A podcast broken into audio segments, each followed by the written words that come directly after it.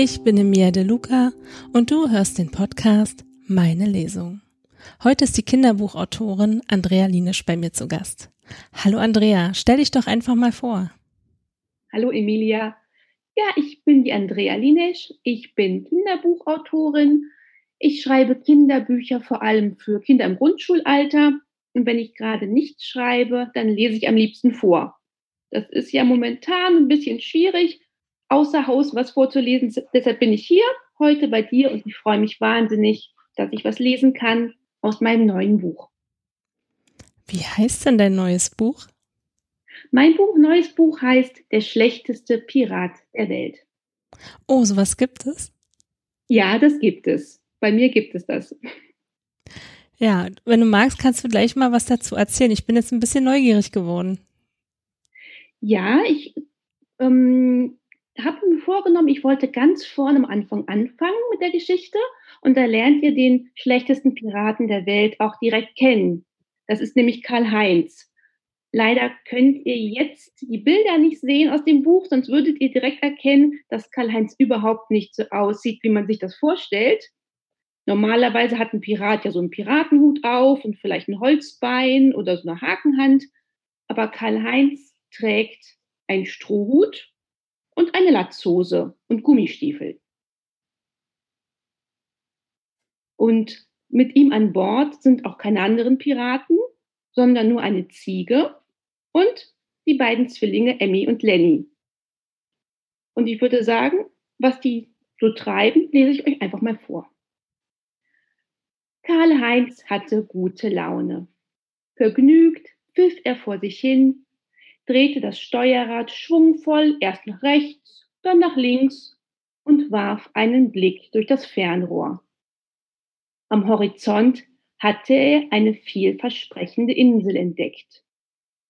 Wenn alles weiter so gut lief, würde er sie spätestens am Mittag erreichen. Oder am Nachmittag, vielleicht auch schon in zehn Minuten. Mit Sicherheit konnte Karl-Heinz das nicht sagen. Er war nicht besonders gut darin, solche Dinge zu berechnen. Karl-Heinz war der schlechteste Pirat der Welt. Aber das störte ihn überhaupt nicht. Auf der Insel würde er ganz bestimmt jemanden finden, der ihm den schaukelnden Schorsch, dieses dämliche Piratenschiff, abkaufte. Der schaukelnde Schorsch hatte ihm nichts als Ärger gemacht, seit er ihn von der grausigen Gudrun bekommen hatte. Schaukelnder Schorsch. Schon der Name war bescheuert. Aber Karl-Heinz wusste, er würde eine Menge Geld für das Schiff bekommen. Immerhin war die grausige Gudrun einst eine berühmte Piratin gewesen, gefürchtet auf allen sieben Weltmeeren. Oder waren es acht? Mit dem Geld, das er für den ollen Kahn bekäme, würde Karl-Heinz sich ein Haus kaufen. Ein Haus mit einem hübschen kleinen Garten, ganz ohne Segel, Reling oder Steuerrad. Dann müsste er nicht mehr zur See fahren. Er würde nie wieder einen Fuß auf ein Schiff setzen. Jemand zupfte an Karl-Heinz Latzhose. Der Pirat fuhr herum und entdeckte die Ziege, die ihn grimmig ansah.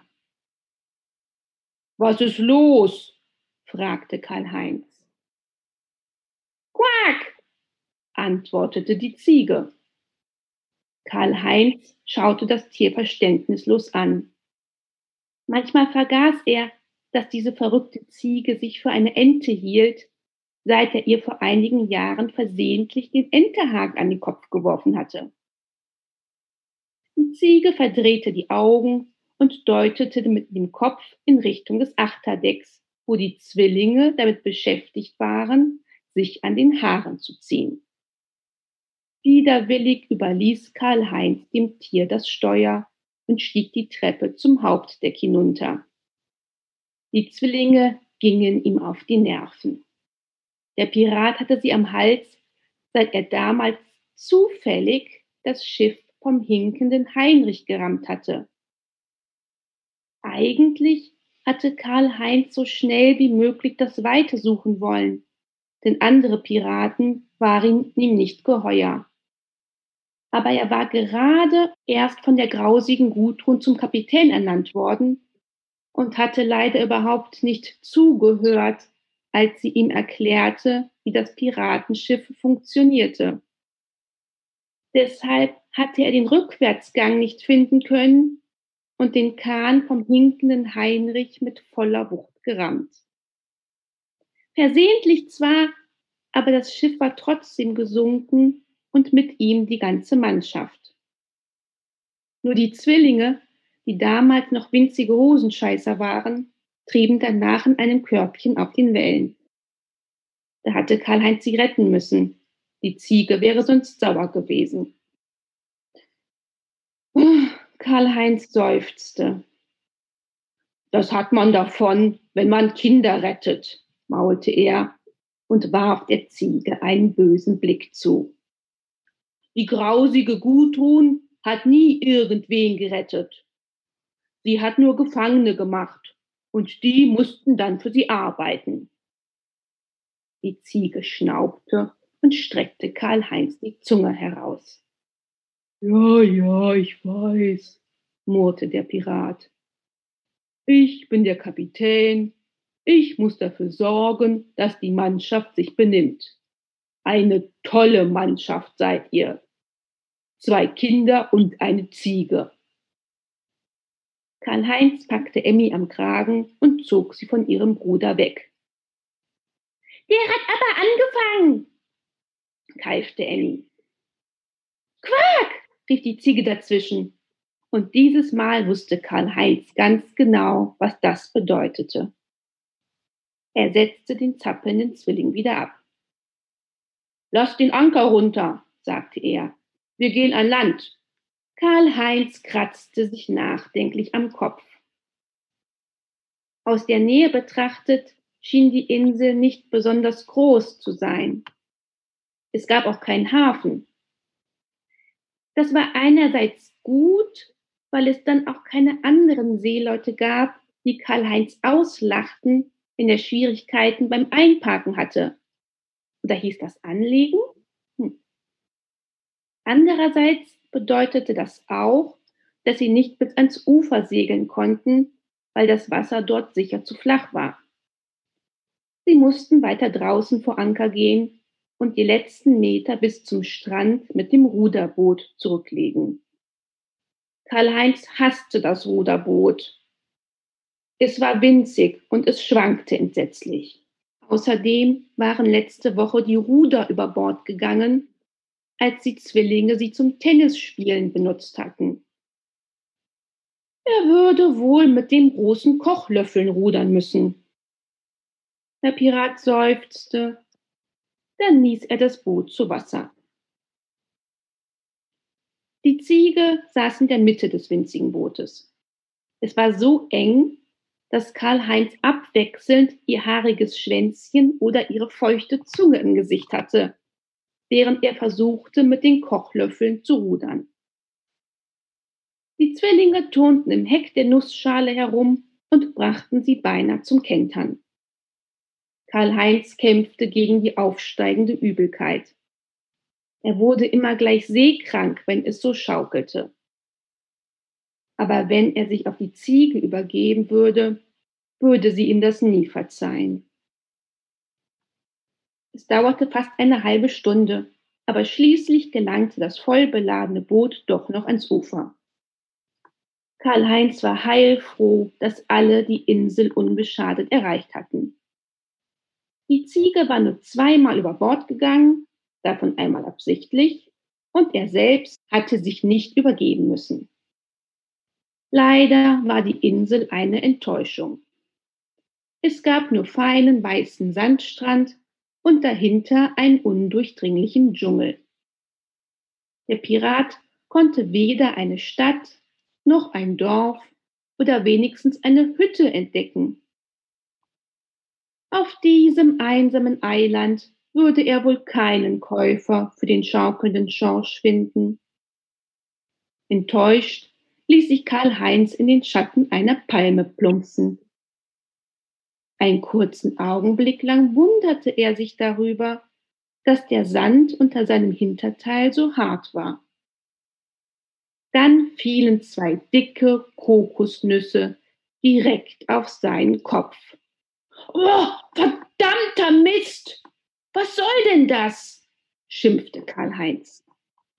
Die Zwillinge kicherten und die Ziege verpasste ihm einen Huftritt. Sie mochte es nicht, wenn er in Gegenwart der Kinder so fluchte. Karl-Heinz versuchte noch herauszufinden, ob nun sein Kopf oder sein Hinterteil mehr weh tat. Da zuckte er plötzlich zusammen. Hatte hinter ihm im Gebüsch nicht eben etwas geraschelt? Da, schon wieder. Der Pirat fuhr herum. Das Rascheln wurde lauter. Jetzt hörte man auch noch ein leises Schnaufen. Wie ein Vorhang wurden Blätter und Lianen beiseite geschoben.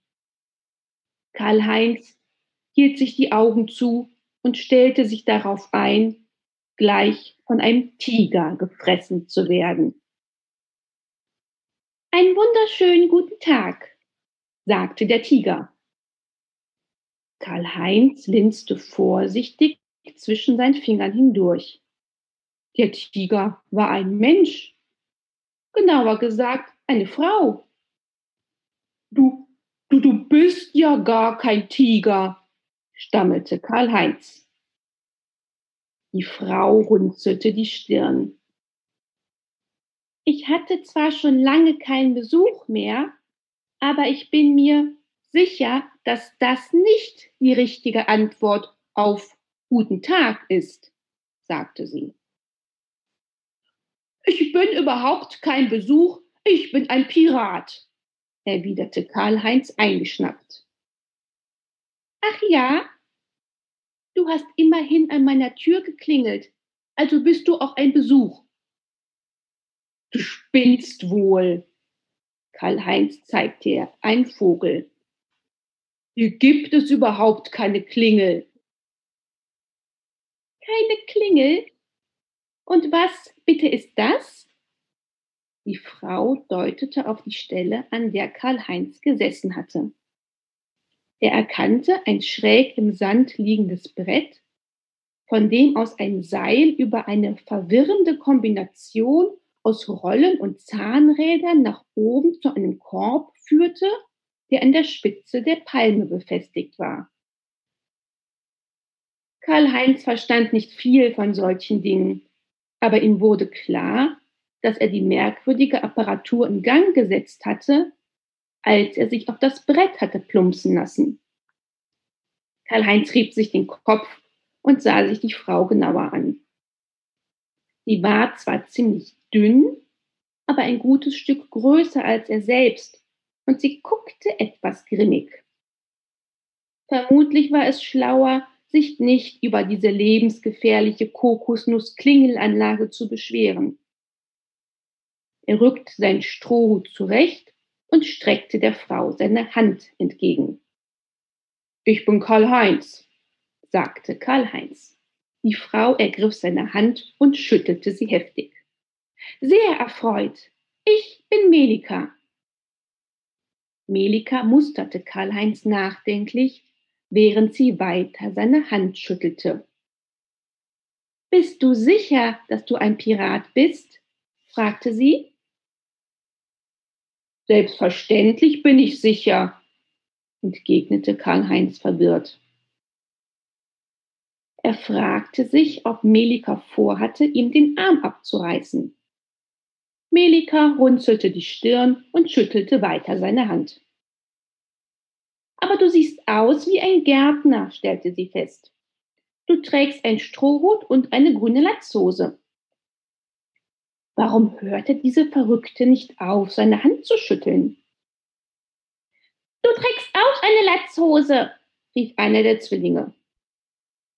Stimmt, gab Melika zu, aber meine ist blau.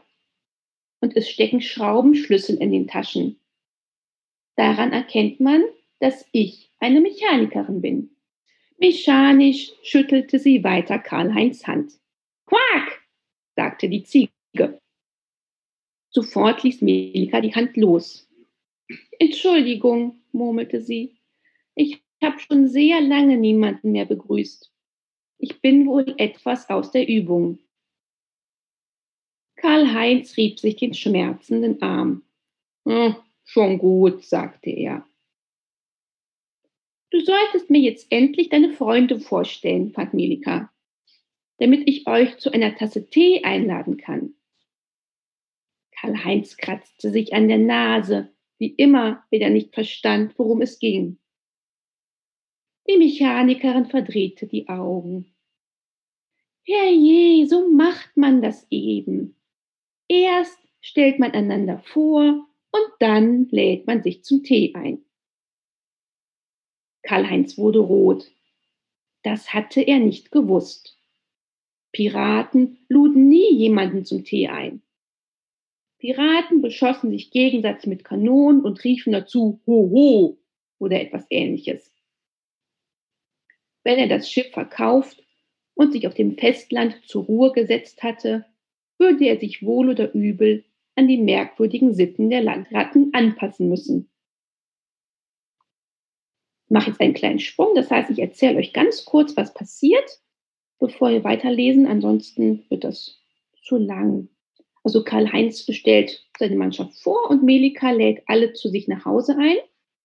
Und Melika wohnt in einem Baumhaus mitten im Dschungel. Die Zwillinge finden das Baumhaus fantastisch. Da gibt es sogar einen Aufzug und alles hat Melika selbst gebaut. Allerdings findet Melika selbst das gar nicht so fantastisch, denn sie möchte überhaupt nicht auf dieser Insel wohnen. Sie ist dort notgelandet, als sie mit ihrem Flugzeug abgestürzt ist. Und jetzt kommt sie nicht mehr weg von der Insel. Natürlich könnte sie sich ein Boot bauen, aber weil sie keinen Kompass hat, wüsste sie gar nicht, in welche Richtung sie fahren muss damit. Ich steuere mein Schiff ohne Kompass, sagte Karl-Heinz. Er hatte zwar vor langer Zeit einen besessen, aber das Ding war wohl kaputt gewesen. Die Nadel hatte immer nur nach Norden gezeigt. Ganz egal, wie man den Kompass auch drehte. Und wer wollte schon immer nach Norden fahren? Der Pirat hatte den Kompass daher auf der Insel Tortuga gegen ein paar praktische Gummistiefel getauscht. Milika sprang auf. Du hast ein Schiff? rief sie. Selbstverständlich, entgegnete Karl-Heinz. Ich bin schließlich ein Pirat. Ich hatte das für einen Scherz gehalten, gestand die Mechanikerin. Aber wenn du wirklich ein Schiff hast, Warum sitzen wir dann noch hier herum? Los geht's, alle Mann an Bord! Karl-Heinz rieb sich zufrieden die Hände. Der schaukelnde Schorsch war so gut wie verkauft. Alle zusammen fahren jetzt mit dem Ruderboot wieder zum Piratenschiff. Der schaukelnde Schorsch hatte brav genau dort gewartet, wo man ihn zurückgelassen hatte. Karl-Heinz war zufrieden. Ankern war der einzige Teil der Seefahrerei, den er wirklich beherrschte. Kaum waren alle an Bord geklettert, begann die Mechanikerin sich umzusehen. Und dieser alte Kahn fährt tatsächlich? fragte sie. Der Pirat schüttelte den Kopf. Schiffe fahren nicht, sie schwimmen, behauptete er. Melika klemmte die Daumen hinter die Träger ihrer Latzhose und sah Karl-Heinz herausfordernd an. Tatsächlich, sagte sie. Und ich dachte immer, es heißt Schifffahrt und nicht Schiffsschwimmerei. Wie kommt ein Trockenschwimmer wie du an ein so großes Piratenschiff? Hast du es in der Lotterie gewonnen? Karl-Heinz schnappte nach Luft. Diese Frau war ganz schön unverschämt. Er hat es von seiner Mutter bekommen, riefen Emmy und Lenny im Chor. Von der grausigen Gudrun. Was? Die grausige Gudrun? frustete Melika. Die grausige Gudrun ist deine Mutter? Na, dann kommst du wohl eher nach deinem Vater, was? Und wo ist die grausige Gudrun jetzt? Karl-Heinz zuckte mit den Schultern. Auf irgendeiner Schatzinsel in der Südsee, antwortete er. Sie hat sich zur Ruhe gesetzt, weil ihr Holzbein morsch geworden ist. Deine Mama würde dich jedenfalls zur Strafe ohne Abendessen ins Bett schicken, wenn sie wüsste, in welchem Zustand ihr Schiff ist, behauptete Melika. Was meinst du mit Zustand? fragte Karl-Heinz. Das da zum Beispiel. Die Mechanikerin deutete auf das Segel, das einige kleinere und größere Löcher aufwies. Das muss so sein, behauptete Karl-Heinz. So ist es atmungsaktiver.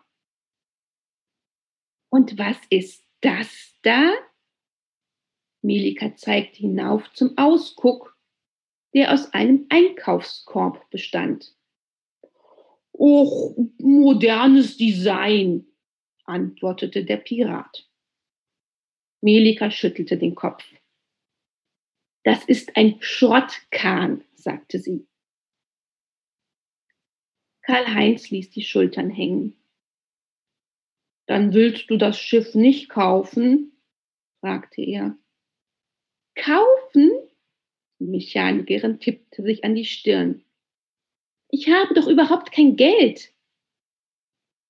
Aber wenn du mich mitfahren lässt, könnte ich den schaukelnden Schorsch wieder auf Vordermann bringen. Hm, Karl-Heinz dachte nach. Diese Frau war eine fürchterliche Besserwisserin. Und das war das Letzte, was er an Bord brauchte. Andererseits konnte es nicht schaden, wenn sie das Schiff etwas aufmöbelte. Der schaukelnde Schorsch war tatsächlich ein wenig in die Jahre gekommen. Vielleicht war das auch der Grund, weshalb Karl-Heinz noch keinen Käufer gefunden hatte. Also gut, sagte er und streckte der Mechanikerin die Hand entgegen. Willkommen an Bord.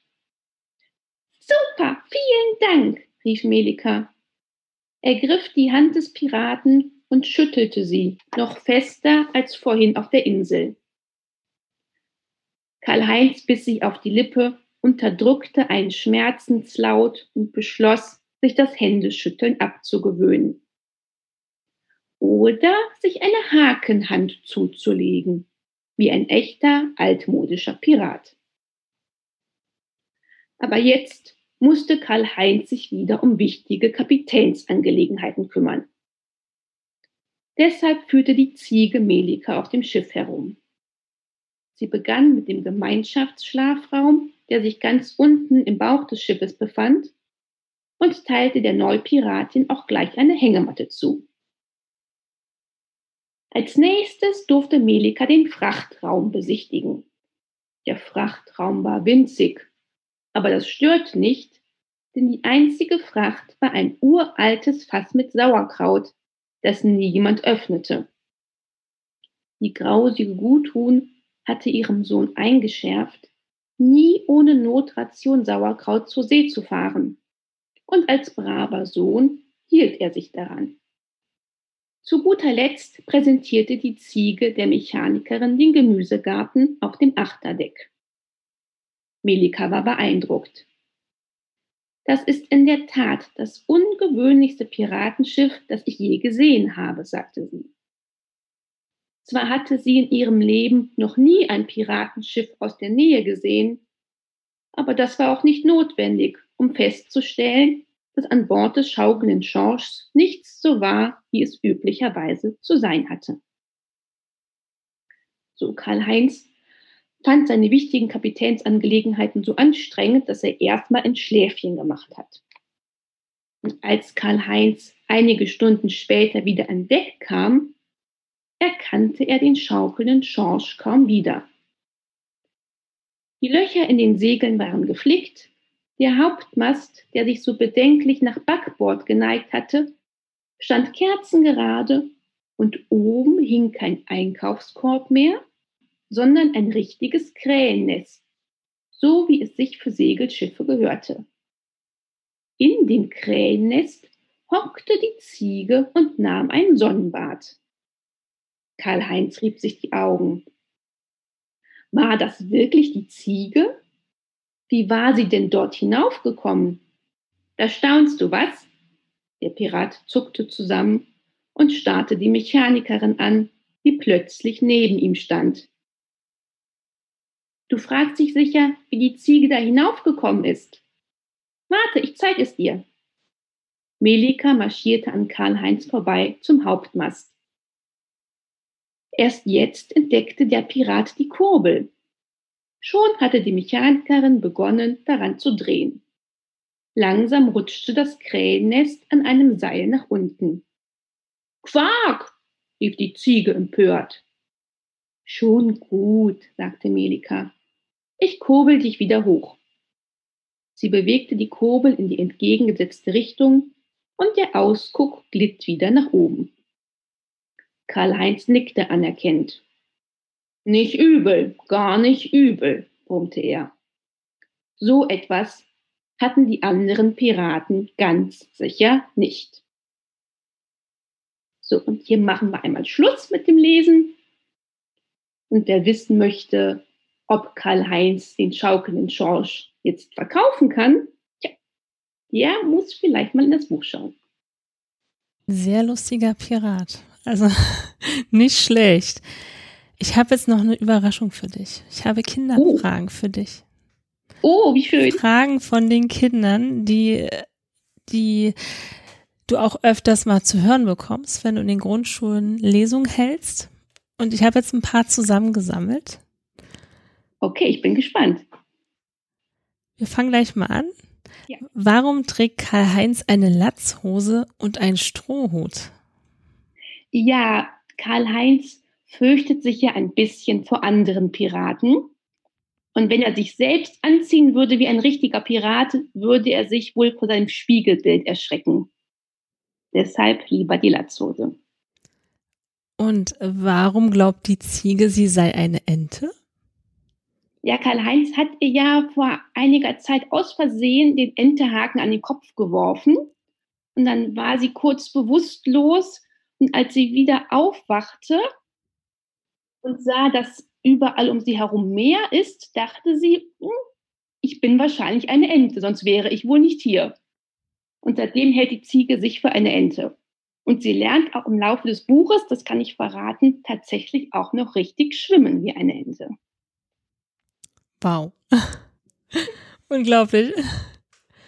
Warum gibt es einen Gemüsegarten auf dem Schiff? Damit Karl-Heinz das Sauerkraut nicht essen muss. Ah. Scheußlich.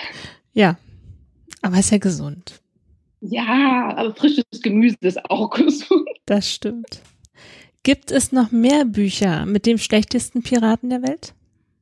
Bisher noch nicht. Aber vielleicht fällt mir noch was ein. Ja, wir hoffen mal, dass ja, da noch was ich kommt. ich habe ihn sehr lieb gewonnen. Hast du auch die Bilder in den Büchern selber gemalt? Nein, das kann ich leider nicht. Die Bilder hat ähm, die liebe Mele Brink gemalt, die das auch ganz toll gemacht hat. Und ich glaube, auch die Mele würde gerne noch ein bisschen was zeichnen von Karl-Heinz. Wir hatten so viel Spaß dabei. Wie lange dauert es, wenn du ein Buch schreibst? Hm, das ist ein bisschen unterschiedlich. Es kommt natürlich darauf an, wie lang das Buch ist. So ein Bilderbuch geht ganz schnell. So ein Karl-Heinz dauert ein bisschen länger. Hm, was am längsten dauert, ist aber eigentlich, bevor ich anfange zu schreiben, die Geschichte genau zu überlegen. Genau zu überlegen, wer kommt vor und was passiert und wie hört das Ganze auf. Das Schreiben selber ist meistens so in sechs Wochen erledigt dann bin ich fertig mit dem Text, aber dann ist das Buch ja noch nicht fertig. Bis das Buch wirklich fertig ist, dauert es auch schon mal gut und gerne ein Jahr.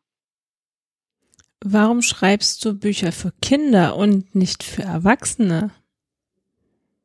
Weil das viel lustiger ist.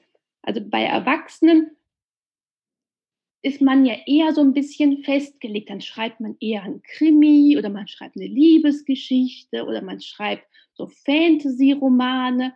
Bei Kindern kann ich das alles in einen Pott schmeißen und wild durcheinander schreiben und wunderbar herumspinnen. Das macht mir viel mehr Spaß. Und das Vorlesen für Kinder macht mehr Spaß als bei Erwachsenen. Weil, ja, weil die einfach lustiger sind und mehr lachen und mehr mitgehen. Ich habe einmal ein Kinderbuch vorgelesen vor Erwachsenen. Das war ganz, ganz merkwürdig, weil keiner gelacht hat, obwohl es so lustig war. Und ich habe die ganze Zeit gedacht, oh je, du, du liest ganz furchtbar und die Geschichte ist ganz doof. Und hinterher kamen sie dann und sagten ganz artig und höflich, das war sehr schön, das war sehr lustig, aber es hat keiner gelacht. Wenn ich bei Kindern lese, da ist mehr Stimmung, das macht mir Spaß. Liest du auch Kinderbücher? Ja, also ich habe ja selber auch drei Kinder und dementsprechend sind wir hier mehr Kinder als Erwachsene im Haus und es gibt also auch mehr Kinderbücher hier und ich lese die nicht alle ganz, aber ich lese überall mal so ein bisschen rein, weil ich auch neugierig bin, was die anderen so schreiben. Welches war dein Lieblingsbuch als Kind? Mein Lieblingsbuch war um, Die Brüder Löwenherz von Astrid Lindgren. Wie kommst du auf die Ideen für deine Bücher? Ich sag mal, ich komme nicht auf die Ideen, die Ideen kommen zu mir. Das fängt ich weiß gar nicht, meistens an mit irgendeiner Figur, die plötzlich in meinem Kopf sitzt. Das klingt ein bisschen verrückt, aber dann habe ich so eine Figur im Kopf und manchmal sagt die Figur irgendeinen Satz zu mir, der gar keinen Sinn ergibt. Und ich schleppe dann die Figur manchmal Tage, manchmal Wochen lang mit mir rum, bis ich eine Geschichte gefunden habe dafür. Ich habe einmal eine Geschichte geschrieben, die fängt an mit dem Satz, die, die Figur sagt den Satz, als ich ein kleiner Junge war, lebte ich in einem Haus aus Pudding. Das ergibt gar keinen Sinn im ersten Moment, aber die Geschichte ist nachher sehr schön geworden. Wärst du gerne selbst ein Pirat? Nee, nee, ich werde auch schnell seekrank. Ich kann das nicht vertragen. Aber eine Ziege hätte ich gern. Die dann auch eine Ente ist? Wenn sie auch quaken würde, wäre der Hit, ja. Wie wird man überhaupt eine Autorin? Ganz einfach, indem man schreibt. Das ist ja kein Ausbildungsberuf, jetzt so wie Koch oder Bäckerin. Ich habe einfach irgendwann angefangen zu schreiben und auch, glaube ich, am Anfang vieles geschrieben, was keiner lesen wollte. Aber je mehr man schreibt, desto mehr Übung bekommt man. Und irgendwann hat man ein fertiges Buch da. Also man muss es einfach tun und sich einfach trauen. Verdient man viel Geld, wenn man Bücher schreibt? Nein, leider nicht.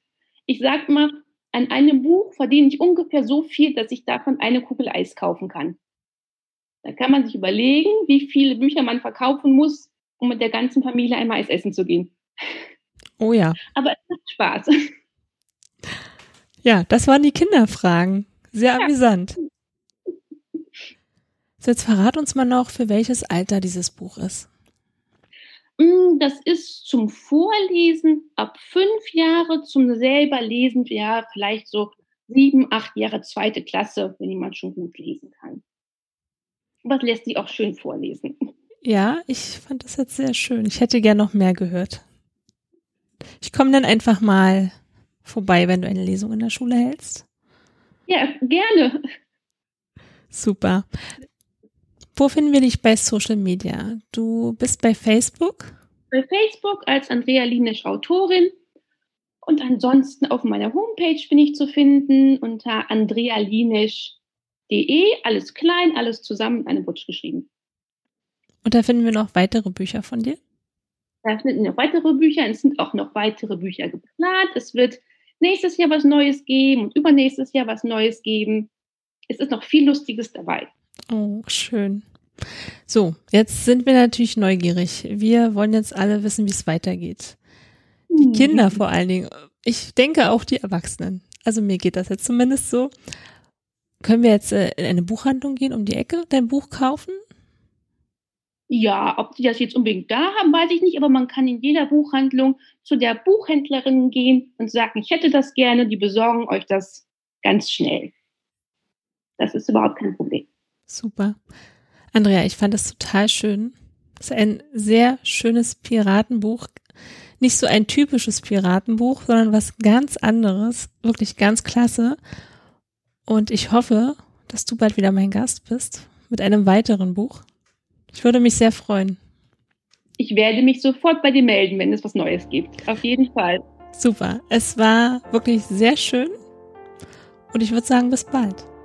Bis bald, Emilia. Vielen Dank. Tschüss. Also bis zum nächsten Mal. Eure Emilia. Wenn dir die Folge gefallen hat, abonniere den Podcast und über eine Bewertung würden wir uns sehr freuen. Meine Lesung.